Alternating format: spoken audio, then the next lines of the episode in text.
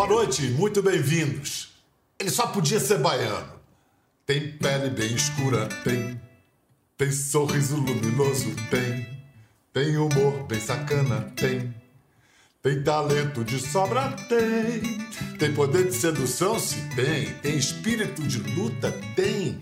Tem sex appeal, a pampa, tem. Tem sotaque gostoso, tem. E é bom ator como ninguém. Quando ele parar pra falar, pare pra escutar. Você não há de se arrepender. Porque ele diz o que pensa, sempre. Por trás de personagens, por trás das cortinas, das câmeras, nas páginas de seus livros, na Praça Castro Alves da vez. E se sua excepcionalidade o faz brilhar, é também a exceção que denuncia a regra. Não pode, num país mestiço como o Brasil, ele ser o galã negro da história de 70 anos de televisão brasileira. Não pode mais, mesmo. Esse tempo ficou para trás. A história do negro na teledramaturgia brasileira divide-se entre antes e depois de Lázaro Ramos. Nossa. Lazinho! Bial, uma apresentação dessa me dá vontade de levantar e sair correndo. Primeira coisa que eu tenho Segura! que dizer. Você que arrumou essa sarna para se coçar, agora segura. Que lindo, obrigado por esse carinho. Aliás, obrigado Ah. por essa recepção sempre gentil que você tem comigo e com todo mundo que passa pelo seu programa. Vamos lá, vamos falar de televisão, porque 2020 marcou os 70 anos de televisão brasileira e você marcou um golaço dirigindo o especial Falas Negras, que foi ao ar no mais trágico dia da consciência negra, 20 de novembro, no dia seguinte da, da- do assassinato de Beto Freitas no, no Carrefour. Peraí, vamos botar as coisas em ordem. Primeiro, o produto. A ideia foi da Manuela Dias e a realização. Entre a ideia e a realização, quanto tempo decorreu e como é que você filmou? Você filmou dentro da- das condições pandêmicas? Dentro das condições pandêmicas e, na verdade, eu neguei três vezes a Manu. Manu, é Manuela Dias, tem que tratar né, pelo nome, pelo jurídico, né? É porque eu conheço a Manu desde que eu tenho 15 anos de idade. Quando ela estava em Salvador ainda, quando era atriz, ela fazia parte de um grupo de teatro de jovens. E eu, um jovem ator, querendo me tornar um ator profissional, eu assistia ao grupo dela e me tornei amigo dela nessa época. Ela, no período dos protestos pelo George Floyd e o João Pedro, ela me ligou e falou: Lazinho, a gente precisa fazer alguma coisa na dramaturgia para falar desse assunto. Aí eu falei: Ah, Manu, não sei, você tem alguma ideia? E ela me apresentou a ideia e eu neguei, Bial.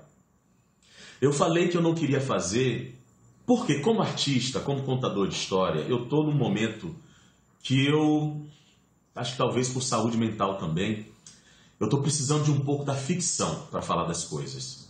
A realidade, para mim, tem sido um pouco dura. E eu neguei. Eu falei, Manu, eu não quero fazer porque é muito emocional e eu não sei lidar com esse material documental. Além do mais, nessa perspectiva histórica. Eu tenho medo desse material, do que é que vai significar para mim. Eu preciso me afastar disso um pouco. Manu sumiu por um mês e voltou com o material e pediu para eu ler. Quando eu li, e naquele momento foram selecionados 46 textos de homens e mulheres negros e negras que lutaram por liberdade contra o racismo, foi muito doloroso, mas eu entendi que era uma convocação. Eu me senti convocado a olhar com maturidade para a nossa história. Aquilo não era ficção, não era algo inventado, é o que a gente produziu ao longo da história. Nós produzimos isso. A gente precisa olhar e admitir isso, né? É como no livro da Lilia Schwartz, que ela conta como foi escrito o livro de história do Brasil, né? Que era um livro mais inspiracional, o primeiro, né? Era mais inspiracional do que uma coletânea dos fatos e a gente olhar com maturidade para a nossa história. Então, desse ponto de vista, eu entrei no projeto e juntei com aquele sentimento da ficção. E o que eu acho que foi muito bom. Eu e Manu e toda a equipe, a gente debatia muito sobre isso, assim, de que a gente quer falar racionalmente sobre o assunto, mas a gente, a gente quer tocar o coração. Tem que se emocionar também. Porque eu acho que às vezes, quando a gente tem esses debates todos sobre as questões raciais, a gente vai para um lugar racional e a nossa racionalidade tem nos colocado num labirinto. Qual é esse labirinto? O labirinto de que a gente até escuta o que o outro está dizendo, mas enquanto a pessoa está falando, a gente na verdade está planejando qual é o argumento que a gente vai usar para silenciar a outra pessoa. Isso não é diálogo. Isso não é diálogo. Isso é outra coisa. E aí a gente disse o quê? Vamos falar disso com toda essa contundência que precisa ter, mas com o coração. Então vieram aqueles enquadramentos poéticos que tem. Veio a seleção desses atores talentosíssimos, alguns que eu conhecia do teatro e que estão fazendo pela primeira vez um produto na televisão. Veio a ordenação, né, que vem em ordem cronológica, mas chega um momento que não tem mais fantasia, e é o concreto, é o real, veio na seleção das músicas, porque eu acho que é isso, né? É uma compreensão também de qual é o nosso papel. Eu acho que como artista, para falar desses assuntos, eu me interesso muito em sensibilizar as pessoas. Porque Manu fala muito bem isso, ela me disse isso um dia, eu achei tão bom. Ela falou, Lazinho, eu acho que a, a, pessoa é íntima, já imita a amiga, né? Tá toda errada. Ela falou um dia assim, Lazinho, eu acho que as pessoas estão conscientes, mas acho que as pessoas não estão sensibilizadas, e é diferente. É. E é diferente. É, é, é aquela história, o, o, convencimento não se dá pela razão, o convencimento se dá pela emoção. Isso aí é cada vez mais evidente. Olha, quem quiser ver, que não viu ainda Falas Negras, está no Globoplay. A gente vai mostrar agora um trecho que para mim é o trecho mais dilacerante do programa. A atriz Tatiana Tiburcio, ela dá voz a Mirtes, mãe daquele menino Miguel, de 5 anos, que morreu em junho ao cair do alto do edifício onde ela trabalhava como empregada doméstica no Recife. Vamos ver a Tatiana Tiburcio falando a voz, dando voz e vida a Mirtes. Ele subiu para a área dos condensadores e chamou na janela, porque lá tem uma janela de serviço. Aí ele gritou, ele gritou, mamãe, mamãe, mamãe. Ai, mãe não viu meu nego, mãe não viu meu neguinho. Ai, ai, ai, por quê? Tem testemunha, tem testemunha que ouviu. Ele me chamou, ele me chamou três vezes, mas eu não ouvi, porque eu já tinha entrado no prédio. Eu já tinha entrado no prédio porque eu fui na portaria de visitante pegar uma encomenda. Foi quando houve a queda. Foi quando o zelador saiu da sala de encarregado, aí ele disse assim: alguém caiu, disse misericórdia, senhor. Aí a gente entrou no elevador e subiu pro L. Quando abriu a porta, lá no L, eu vi meu filho estirado no chão, meu neguinho. Eu vi meu neguinho. Eu falei, Miguel, eu gritei, Miguel, Miguel, fica com mãe, Miguel. Não faz isso, meu nego. Você virou de lado, né? É... Eu ia perguntar justamente isso para você, Lázaro eu não aguento. É, toda vez que eu vejo isso, eu não aguento. Você teve que lidar com esse material profissionalmente. Você deve ter visto isso dezenas, centenas de vezes. Eu não vou nem, não preciso nem perguntar se você profissionalizou a relação com essa imagem, com esse monólogo. Você acaba de desmontar como eu aqui, né? É porque... Tua mãe foi empregada doméstica lá. Tua mãe foi empregada doméstica. Você, você se viu no Miguel, viu a sua mãe em Mirtes? Não tem como não se ver, né, Bial? Não tem. É... Nossa, essa história eu acho que é um dos grandes símbolos do descaso diário da gente, né, Bial? A gente passa por histórias como essa como se fosse algo natural. A gente está tornando isso comum na nossa sensibilidade. Isso é muito ruim. É isso que me emociona. Não é só o fato de ter sido filho de uma empregada doméstica uma empregada doméstica que viveu histórias muito tristes. Tanto que na minha pele eu falo pouco da minha mãe. Eu falo pouco por uma estratégia porque eu queria que as pessoas lessem o livro e saíssem dali estimuladas. E eu soneguei algumas histórias. Porque eram histórias muito desestimulantes. Eu não consegui falar, não consegui escrever. E esse essa história, junto com o trabalho belíssimo da Tatiana Tiburcio, que também é preparadora de elenco desse projeto, uma querida parceira, trabalha comigo há vários anos como atriz, diretora, assistente de direção, é, ele tem um impacto que eu acho que a gente precisa ter, Bial. É esse impacto que a gente precisa ter. É, e assim, é pelo Miguel, mas não é porque eu fui filho de empregada doméstica, não, Bial. É porque é esse olhar, né? O Miguel é nosso filho também, e é assim que a gente tem que ver. É assim que a gente tem que ver. A gente naturaliza muito isso. É... Cara, a gente ainda fala assim, a gente ainda fala, não, não me grite assim, não me trate como se eu fosse sua empregada. A gente tivesse o direito de gritar ou de tratar uma empregada, né? A gente tem isso na gente. Isso tudo, Bial, não tem como não dizer. Eu sei que tem gente que vai dizer que é mimimi, tem gente que vai falar, lá vem ele falando de novo, mas isso ainda é fruto do processo de escravização que a gente viveu nesse país, Bial. Esses frutos estão aí, é a maneira que a gente olha para o outro. Muitas vezes o nosso olhar para uma pessoa não é nem como um animal, é como uma coisa, como um nada. Esse olhar ainda está na gente.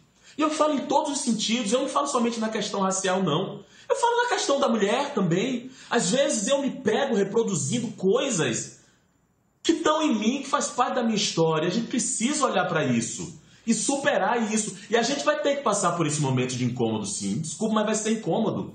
Não tem como a gente não se incomodar, porque a gente já não está se incomodando, Bial.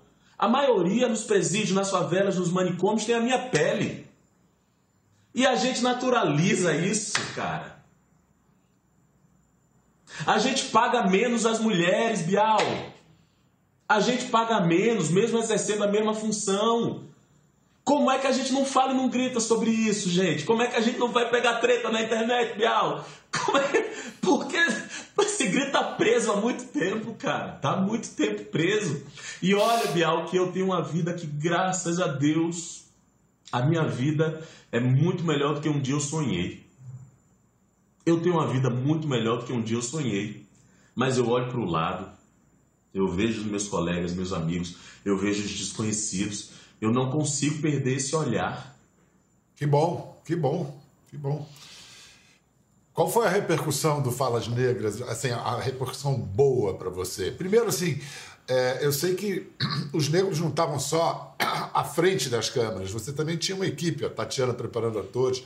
É, como é que imprime, é, o que, que imprime dessa presença de profissionais negros na equipe num produto como esse e quais foram as repercussões mais bacanas, mais bem-vindas? Olha, primeiro a valorização desses profissionais, vários que estão ali, que são absolutamente competentes. O cenário do Mauro Vicente, figurino da Teresa Nabuco, a Aline Maia, que foi consultora e pesquisadora, uma antropóloga maravilhosa, e tantas e tantos outros profissionais que são absolutamente talentosos e que mostraram suas capacidades, né? E a gente assistiu e a gente valorizou, e a gente estava fazendo isso muito apaixonado, Biel, porque é um encontro inédito.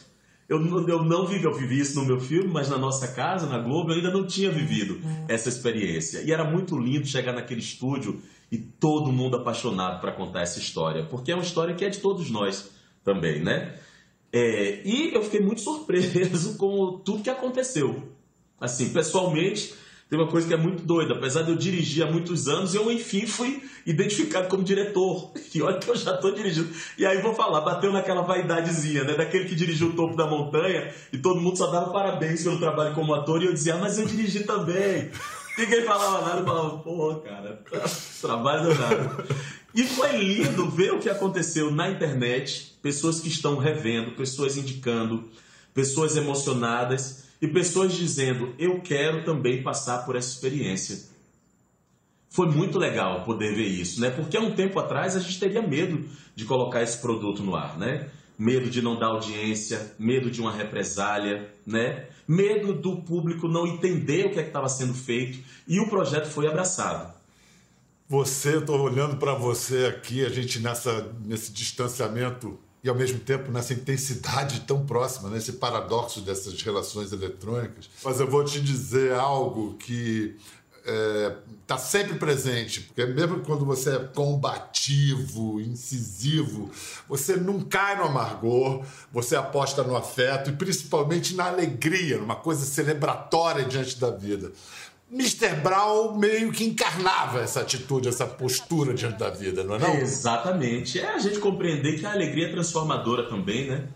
Um sorriso toca coração também. Tem momentos que a gente precisa gritar, né? Porque tem pessoas que passam do limite e a gente precisa dar aquele grito. Mas eu acredito no poder dessa transformação. Porque eu vivi isso. Minha mãe era isso. Meus amigos do bando de teatro Odum são isso. Eu fui cozido nesse caldo. Nesse caldo assim. de que é preciso falar. Eu, eu acho, Bial, que hoje em dia, sabe o que, é que eu acho? Que a gente tem que falar de tudo. Só que a gente pode usar os recursos que ajudam também para tocar o coração. A gente está precisando, olha, tá precisando disso aqui. Estamos precisando. É, o seu, é a sua matéria-prima. Falar em coração, é, quem também tem esse. É, ficou associado para sempre a esse impulso, dessa impulso de vida, foi o Foguinho de Cobras e Lagartos, que foi o primeiro trabalho com o Thaís e foi ali que vocês se apaixonaram, não foi? Todo mundo acha isso, Bial. A gente já estava junto há um ano. É ah, que é? A, gente, a gente escondia. Eu morria de medo. Morria de medo. de quê? Medo de quê? Do ex-namorado, do sei lá. a gente ah, tinha medo. Não. Sou tão corajoso assim, não. Mas tinha medo também de uma outra coisa. Os dois já tinham uma carreira muito estabelecida. E com um tamanho. A gente tinha medo da junção do casal invisibilizar os nossos trabalhos. Então a gente demorou muito para assumir que a gente estava junto. Demorou muito. Tanto é que, se você for ver, os primeiros registros que as pessoas têm da gente junto, tendo Cobras e Lagartos como personagens, mas são do topo da montanha e do Mr. Brown. A gente, na verdade, só começou a se assumir como casal mesmo, assim, publicamente, da entrevista junto, há cinco anos atrás, que a gente tinha esse medo. E o Foguinho Depois de 10 anos. Legal. Depois de Depois 10 de anos. 10 anos. E você sabe que o Foguinho foi praticamente Thaís que me colocou na novela, né? Ah, teve isso, é? Teve isso, sim, porque ah, tinha umas reuniões lá em casa é, e o personagem foi escrito para outros atores. E o João Emanuel ia lá em casa, conversava com Thaís, que já estava na novela, e eu ouvia as conversas e eu falava assim: nossa, que personagem bom. Será que ele, que, é que ele não me oferece? Queria tanto fazer esse personagem. Outras reuniões. Até que um dia eu falei: poxa, Thaís, será que eu fazendo esse personagem ia ser bom? Aí, ela, aí Thaís, despachada como ela, falou: gente, então vou pedir. Eu falei: não, pelo amor de Deus. Aí ela, João, o Lázaro quer fazer o foguinho. Ah, que barato, cara. O, o, que só valoriza tudo, toda a história só melhora com isso. Vamos lá, história da televisão brasileira. Qual é o lugar da novela Lado a Lado, de João Chimenez. Braga e Cláudia Lage? É a novela dos sonhos. Eu sempre sonhei com essa novela. E engraçado que eu achava que ela não aconteceria, porque quando eu vi, eu achei que a novela ela inaugurava tantas coisas que eu não sabia se ela ia acontecer. É uma novela que, primeiro, trata de um período que a gente não tinha tratado ainda, que é o pós-abolição. É uma novela que fala com dados históricos reais como surgiu o samba, a capoeira, o futebol e a primeira favela do Brasil, e que é importante a gente saber disso. E também é uma história de amor, onde esses rostos negros também vivem essa experiência. Porque muitas vezes, quando algum ator ou atriz negra é escalado, ele acaba ficando monotemático. Ele só tem um tema, ele não tem uma casa, ele não tem uma família, ele não tem um cenário próprio, né? Lado a lado inaugura esse lugar, que é um lugar importante e acho que mereceu ganhar o Emmy mesmo, porque era feita com muita qualidade, as atuações todas, dá muito orgulho de ter feito parte desse elenco, dá orgulho de ter feito parte desse elenco. E é, é, bonito até hoje ver pessoas que são apaixonadas por essa novela. E ver, por exemplo, professores universitários que usam a novela em sala de aula. Olha que poder, né? Que barato, que, barato. que barato. Não, e é incrível, o, o, porque os eleitores do, do, do M, que deram o prêmio merecido, deram pelas virtudes artísticas, sem, eu duvido que se dessem, tivessem se dessem conta da importância histórica no Brasil. Isso é uma Exatamente. coisa que brasileiro entende, que os americanos não. Vem cá, vou mostrar agora um, um trechinho do, de uma brincadeira muito séria que você e Thaís fizeram esse ano, essa aventura de produzir em quarentena, os dois Uf. sozinhos, para a série Amor e Sorte. Vamos ver essa cena bonitinha. A gente gente, gente devia se beijar, se beijar mais. mais. Devia. Vamos jurar que a gente vai se beijar mais a partir de agora? Vamos. E brigar menos. Isso, brigar só por aquilo que for realmente importante. É, chega de ficar implicando por qualquer besteira. Chega! Eu nunca mais vou reclamar que você mastiga de boca aberta. E eu também nunca mais vou me importar de você ficar raspando a pele morta do pé na minha frente. Como assim? Minha pele morta te incomoda? Não, não é a pele morta em si, mas é que você fica ali raspando aquilo na minha frente com a lixa, o farelo se espalhando, aí. Farelos de mim. Você tem nojo? Não, não é nojo. É o que então? É, é, é uma sensação estranha. E a sensação estranha que eu sinto quando você encosta o seu pé cheio de cascão em mim? Não, peraí, meu pé não é cheio de cascão, eu tenho um pé normal. Todo mundo tem pé cascudo. O meu não é cascão. É claro, porque você espalha os farelos pela atmosfera. Falou isso antes. Por que é que você nunca reclamou que meu pé é cascudo? Ah, Lázaro Ramos. Bial, deixa eu falar uma coisa. Eu amo demais Fala. essa menina e amo trabalhar com essa moça. Eu vejo isso, já me dá uma alegria. É muito legal ter essa parceria, cara. Pô. Escuta, Lázaro. Diga a verdade, apenas a verdade, nada mais que a verdade. Teu pé é cascudo? Meu, como de todo mundo. Como de todo mundo. Cara, isso aí é, é- é esse nosso gênio chamado Alexandre Machado. Sabe que esse é o primeiro texto que o Alexandre escreveu, depois que a Fernanda partiu. E ele veio com um vigor e com essa qualidade de texto desse nosso dia a dia, né? Tão fácil da gente se identificar, da gente entender isso. E vou te dizer, ainda vou acrescentar, Alexandre, sei que você está assistindo, ainda vou acrescentar, seu texto ainda é terapêutico. Porque para mim, Thaís, serviu como catarse também, porque estava ali no auge da pandemia, da gente ali em casa, cuidando de tudo, das crianças, do trabalho. E a gente, quando gravou, a gente jogou tudo no trabalho e o dia seguinte já estava melhor. Ou seja, é autor de qualidade e terapeuta. E terapeuta ainda de quebra. Alexandre Machado é demais mesmo. Vamos lá, vamos falar agora do outro aniversário histórico desse 2020, que são os 30 anos do Bando de Teatro Lodum, onde esse, esse menino nasceu, esse ator nasceu. É, antes de falar da sua história pessoal, brevemente, para quem não conhece a história do, do Bando de Teatro Lodum, qual é o lugar do Bando de Teatro Lodum, a importância histórica na dramaturgia baiana e brasileira? Bom, primeiro que nós temos um grupo de teatro, um dos, de- um dos grupos com maior longevidade do nosso país e o grupo formado por atores e atrizes negras de maior longevidade da América Latina. Isso é nosso, isso é do Brasil. A gente precisa valorizar isso, porque é um trabalho é, que começou nos anos 90, oriundo do grupo musical Olodum, pela reunião de alguns artistas, Leda Ornelas, Márcio Meirelles, Chica Carelli, é, e que juntou atores e atrizes negros e negras, alguns com experiência, outros sem experiência, para fazer um grupo formado por atores negros e negras. É nesse grupo que nasce o Opaió. As pessoas conhecem mais o bando por causa do Opaió é, que é um dos primeiros espetáculos do grupo, inclusive, um dos primeiros espetáculos que eu assisti com 15 anos de idade e o lugar onde eu encontrei os meus primeiros ídolos. Quando eu tinha 15 anos de idade, que eu vi o Opaió, aquilo tudo fez um sentido, deu sentido. Explicou para mim que lugar eu poderia ter como ator e que textos e discursos e narrativas eu poderia criar como artista.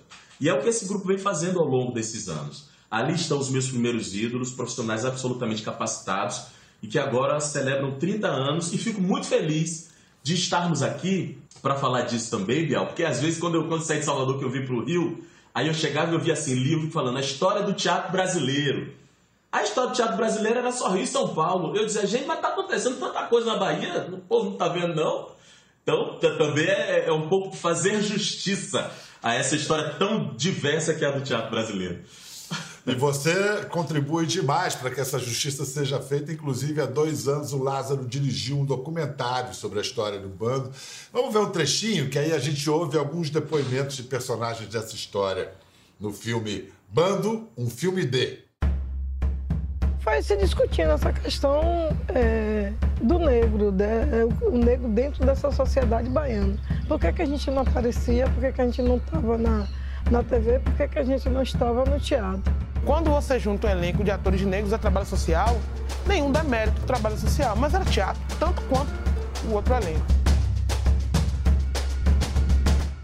Quando eu vi que o Olodum e Márcio Meirelles iam criar, ia criar uma companhia de teatro para trabalhar o teatro a partir da cultura afro-brasileira, a partir, sabe, dessa matriz africana, eu falei, porra, é nesse teatro que eu quero estar.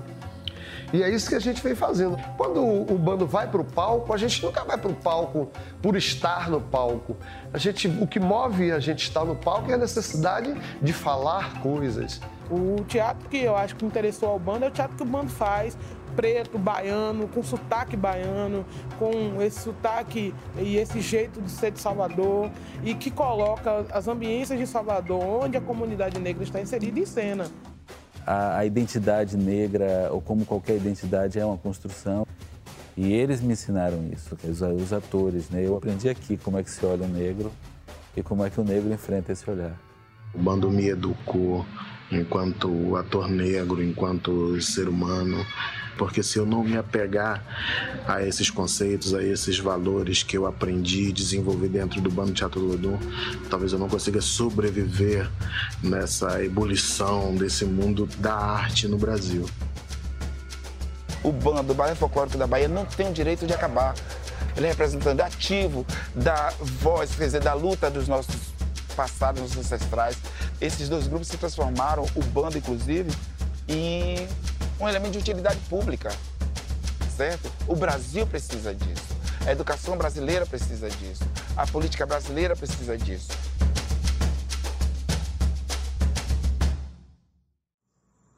Uau!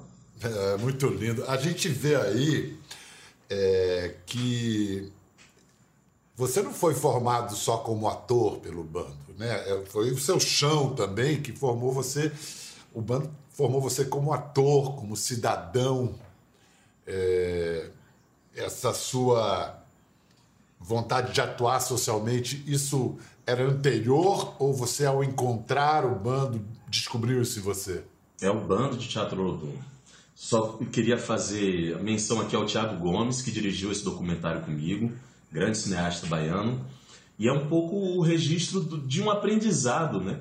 O meu aprendizado vem do bando. Eu entrei no bando com 15 anos de idade, sem saber quem eu era, sem conhecer direito a minha cultura, sem entender politicamente a minha história. A primeira vez que eu ouvi falar dos personagens históricos negros foi no bando. A primeira vez que eu entendi que a arte poderia ter essa possibilidade, né? Não é a única, né, Bial? Mas é uma possibilidade de você falar de assuntos engajados, de você levar provocações mas ainda assim colocar a arte junto. Foi no bando. E tem uma coisa que é muito importante também da vivência do bando, que é um processo de escuta da vida de cada ator. A experiência que cada um dos atores tem no seu bairro, no seu trabalho, na sua profissão, chega na sala de ensaio e vira alimento pra gente. Tudo isso está ali também, né? É uma mistura.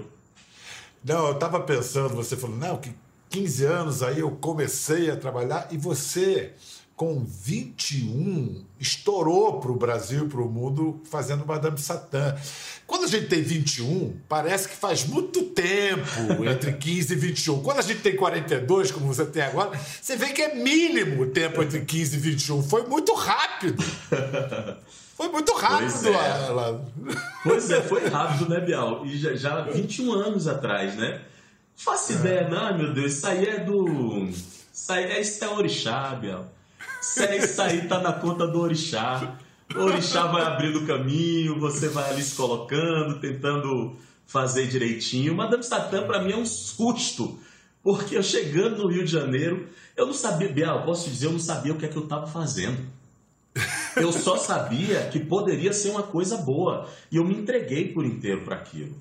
Mas ali foi um lugar de muito aprendizado, inclusive de entender quais eram os meus limites e minhas capacidades. Capacidades que eu não sabia que eu tinha. Olha que chance para um ator ser provocado nesse lugar, né? Que é um lugar de instabilidade.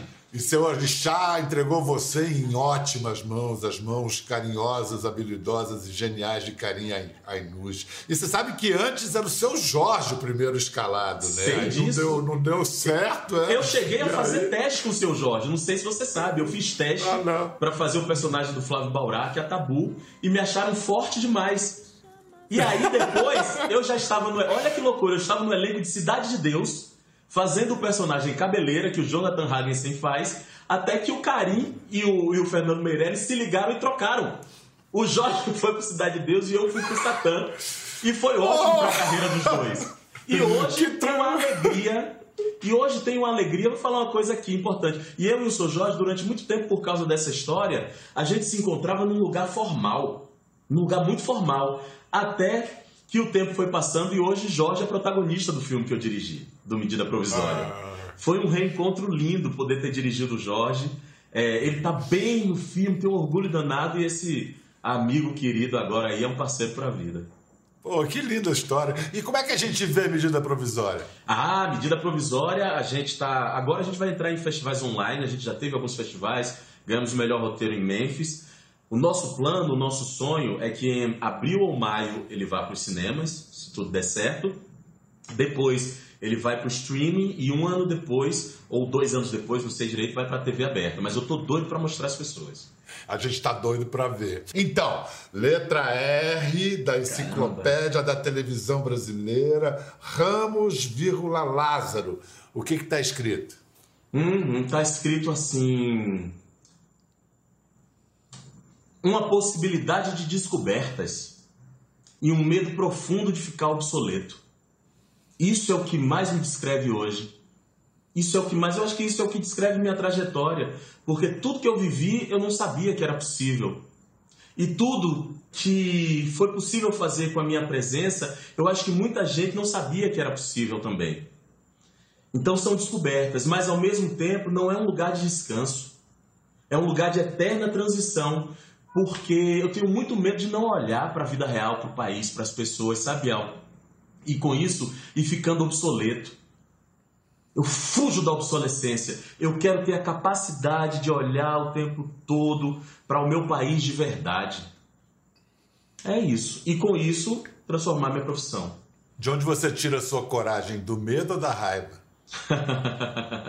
da raiva escondida atrás desse sorriso. Essa é a verdade, meu amigo. Essa é a verdade. É... O medo, ele é um motor aqui também, né? É, mas o não é a certeza absoluta. Agora a raiva, ela tá aqui. Mas eu descobri que o sorriso pode ser uma estratégia para possibilitar que coisas que parecem impossíveis aconteçam. Mas ela tá aqui. Vem Vamos cá, lá, vamos- vem cá, Ah. você. Tô aqui com você. Trouxe aqui do lado porque eu quero ler um trecho do Na Minha Pele. Porque você, a gente chega, você declama coisas, fala coisas, e eu vou ler um trecho aqui. Vou ler um trecho aqui. Porque eu acho que é uma... Muito obrigado. Vai lá. Ó, esse é um texto de Wanda Machado, é uma grande educadora é, e adepta do candomblé de Salvador, e ela me contou um dia esse conto, eu coloquei no livro. Esse conto ele diz assim: entre o Orum, o mundo espiritual, e o Aie, o mundo material, existia um espelho. E tudo que aparecia no Orum materializava-se no Aie. Ou seja, o mundo espiritual refletia exatamente o mundo material e não havia a menor dúvida de que cada acontecimento constituía uma verdade absoluta. Portanto, todo cuidado era pouco para não quebrar o espelho da verdade, que ficava justamente entre os dois mundos. Mas vivia no Aie uma jovem chamada Mahura. A jovem trabalhava dia e noite, ajudando sua mãe a pilar inhames. Um dia, desavisadamente, ao perder o controle do movimento ritmado da mão do pilão, ela bateu forte no espelho que se espatifou, lançando seus cacos pelo mundo. Assustada, Mahura foi se desculpar com o Lorum. E qual não foi a sua surpresa quando encontrou o Lorum tranquilamente deitado à sombra do Iroko, que é uma árvore considerada sagrada pelos O tempo. africanos? Tempo. O Lorum ouviu as desculpas da jovem atentamente e em seguida declarou que daquele dia em diante não existiria mais uma única verdade. Quem achar um pedacinho do espelho estará encontrando apenas uma parte da verdade, porque o espelho reproduz apenas a imagem do lugar em que se encontra. Eu adoro, queria te dar isso de presente. Poxa, eu adorei, a coisa mais linda. Lázaro, te cuida, manda um beijão para Thaís, beijão aí para as crianças também. E espero poder te abraçar logo que a vacina Fé nos Deus, permita esse que a vacina nos É permita. Obrigado, viu? Obrigado por Obrigado. deixar falar do nosso bando.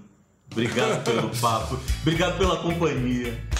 Muito obrigado também, meu querido. Obrigado a vocês pela audiência. Ó, tem no Globoplay Falas Negras, nas melhores livrarias na minha pele.